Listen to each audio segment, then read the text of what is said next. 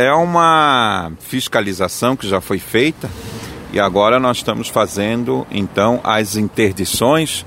Haja visto que esses dois postos estavam vendendo gasolina adulterada e foram feitas os laudos na FURB e deu a, a, as gasolinas adulteradas.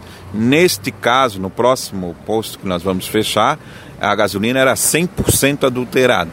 Né? Então não existia nenhuma quantidade é, é, de gasolina, e sim 100% álcool.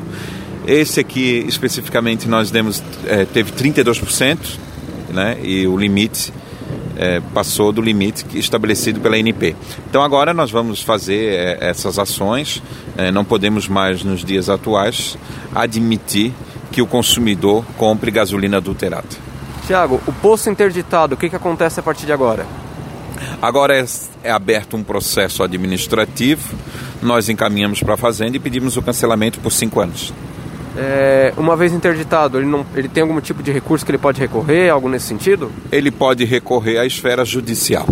Né? E a esfera judicial, nós já a, a, o processo administrativo foi dado o direito do contraditório e agora a gente é, aplica né, junto à Fazenda, à Secretaria da Fazenda, o cancelamento da inscrição estadual. Algo mais que queira acrescentar? É bom que o consumidor é, fique atento. Os órgãos de defesa do consumidor estão funcionando, a Polícia Civil está funcionando, as instituições hoje é, dão uma resposta à sociedade laguna e eu tenho certeza que os consumidores, a partir dessas nossas ações, vão continuar acreditando ainda mais nos PROCONs.